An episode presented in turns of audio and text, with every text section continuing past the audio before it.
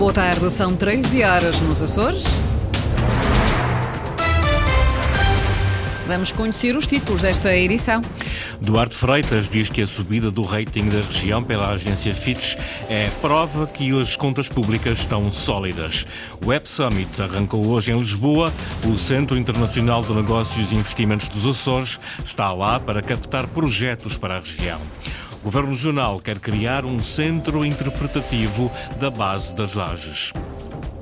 Quanto às temperaturas, a esta hora estamos com 16 graus em Angra, 17 na cidade da Horta, 18 na, em Santa Cruz das Flores, Ponta Delgada com 21 graus Celsius. Avançamos agora com as notícias da região, edição das 13 com jornalista Sais Furtado.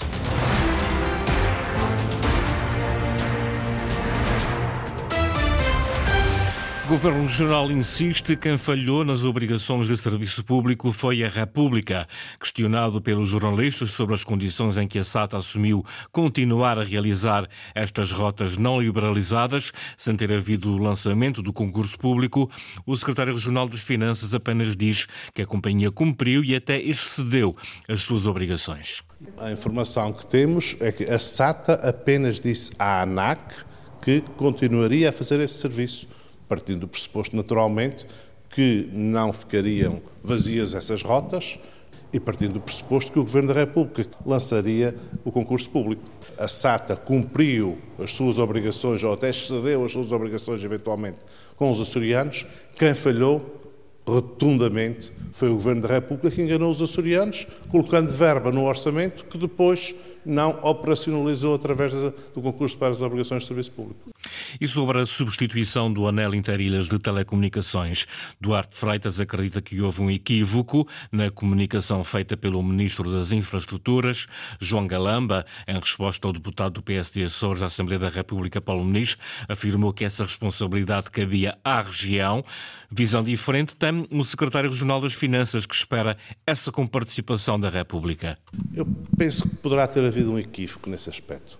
É preciso também dar nota que, em relação ao anel de ligação entre as ilhas, eu penso que aquilo que uh, passou não foi uh, a intenção do Governo da República. Quero acreditar que a intenção do Governo da República é comparticipar esse anel interilhas e que ficará apenas para o diálogo entre o Governo Regional e o Governo da República as questões técnicas de como e onde é que serão feitas essas ligações.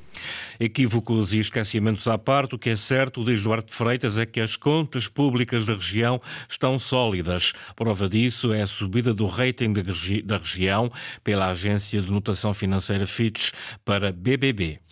Apesar de todos estes eh, esquecimentos, falhas do Governo da República, dinheiro que não vem. Nós temos contas públicas sólidas. Esta é a primeira subida do ranking desde 2018, como também temos pela primeira vez um parecer favorável do Tribunal de Contas às contas da região desde 2015, que claramente indiciam que aquilo que alguns partidos e alguns responsáveis diziam era uma falsidade. Porque entre a credibilidade dos juízes do Tribunal de Contas e de auditores internacionais e a falsidade, por exemplo, do Dr. Vasco Cordeiro, vai uma grande distância. Declarações do secretário regional das Finanças que chamou os jornalistas esta manhã ao Palácio da Conceição. O presidente da Faculdade de Economia e Gestão da Universidade dos Açores diz que esta melhoria do rating dos Açores resulta sobretudo da melhoria do rating nacional, mas também de medidas tomadas na região pelo atual governo de coligação. João Teixeira destaca duas delas: a opção pelo endividamento zero em 2023 e a assunção de dívidas por parte da região e algumas empresas públicas, o que vai permitir inverter o aumento da dívida no futuro. A agência de rating está, no fundo, a considerar como, como uma boa notícia eh, essa redução do ritmo de crescimento do endividamento, essa estagnação, digamos assim, do endividamento regional. Isso é bastante positivo. A contribuir para isso, naturalmente, também a previsão da agência de rating de que não se estima que nos próximos anos o Governo Regional tem que fazer intervenções ao nível do setor público empresarial eh, na assunção de dívida. A agência destaca que houve uma assunção de dívida por parte dos hospitais em 2020, depois em, em 2021 por parte da Sinaga, depois intervenções na Azurina, na Santa Catarina, também da SATA em 2022. Portanto, foram todas intervenções de empresas públicas que, de certa forma, agravaram o risco de dívida regional e uh, agora não se antevê pelo em 2024 e em 2025, novas assunções de dívida de empresas do setor público regional e isso é uma boa notícia para o risco da dívida regional de facto, eh, a situação agora acaba por ser mais favorável para o risco da dívida dos Açores. João Teixeira, presidente da Faculdade de Economia e Gestão da Universidade dos Açores. Os pescadores açorianos têm entregues à sua sorte com a atual proposta de orçamento do governo de coligação. A análise é do grupo parlamentar do Partido Socialista, que reuniu esta manhã com a Federação das Pescas, com o líder Vasco Cordeiro a criticar os montantes dedicados ao setor para o próximo ano. Eu acho que o cômputo ou a leitura global que é possível fazer é que os pescadores açorianos parecem estar entregues à sua sorte e o setor das pescas caminha para um beco sem saída. Porquê? Se nós retirarmos aquilo que são verbas do PRR relativas, por exemplo, à construção do navio de investigação científica e à construção das instalações do Polo Martec na Ilha do Faial, para toda a região durante o ano de 2024, o Governo propõe que o setor das pescas apenas tenha 17 milhões de euros. Isso é francamente pouco é uma resposta insuficiente para os desafios que este setor tem à sua frente. Desafios que passam ainda pelo pagamento do POSEI Pescas, atrasado em mais de dois anos, pelo aumento do preço dos combustíveis, que nos últimos anos foi de mais de 125%, e também pela crescente diminuição das cotas em várias espécies pescadas na região. Há empresas que pretendem investir nos Açores, mas a burocracia associada à instalação e licenciamento está a levar a desistências. Apesar disso, o Centro Internacional de Negócios e Investimentos dos Açores acredita no potencial do arquipélago para a captação de investimento. O CINIDA está a promover a região na Web Summit, que arrancou hoje em Lisboa. Luís Branco. Promover negócios, fazê-los, sediá-los nos Açores. Divulgação que o Centro Internacional de Negócios e Investimentos está a fazer no Web Summit em Lisboa. Dar a conhecer os Açores enquanto destino eh, para o investimento eh, internacional e nacional eh, e dar a conhecer também as vantagens dos Açores para que se possam instalar uh, empresas e se possa, possam nascer daí novos projetos de investimento e de, que possam reforçar a economia açoriana. José Betancourt, diretor do Centro de Negócios. O interesse para já manifesta-se. Os investidores estão à espera de vantagens competitivas. Obviamente que quando falamos de investimento na parte da colocação, na colocação de uma empresa e essa mesma empresa necessita de infraestruturas físicas, naturalmente que eh, são questões que podem eh, demorar e que muitas vezes eh, estão a impedir a concretização de investimentos. Quando o negócio está dependente de instalações, a burocracia aumenta, pode levar ao desinteresse. Precisávamos de, de, de, uma infraestrutura que, que, que, pudesse, portanto, receber 50 postos de trabalho e, portanto, pudesse alocar exatamente isso para um call center e não, não, não conseguimos, portanto porque do ponto de vista de infraestruturas, eh, enfim, onde essa empresa criou, eh, na ilha de São Miguel, eh, não, não, não está a ser possível. Dinamização da economia dos Açores precisa-se, os investidores exigem ligeireza administrativa e menos burocratização nos processos de licenciamento. A vice-presidência do Governo assinou hoje um protocolo com o Instituto Histórico da Ilha Terceira para criar um plano de estudos científicos para posteriormente criar um centro interpretativo da base das lajes. O Executivo entende que este espaço marcou o desenvolvimento da autonomia e da economia da região. Um protocolo que visa a criação de um plano de estudos e trabalhos, uh, através da constituição de uma equipa de especialistas reconhecidos, destinados à implementação do projeto Centro Interpretativo da Base das Lajes, que inclua metas claras, orçamento, cronograma, coordenação e os recursos necessários.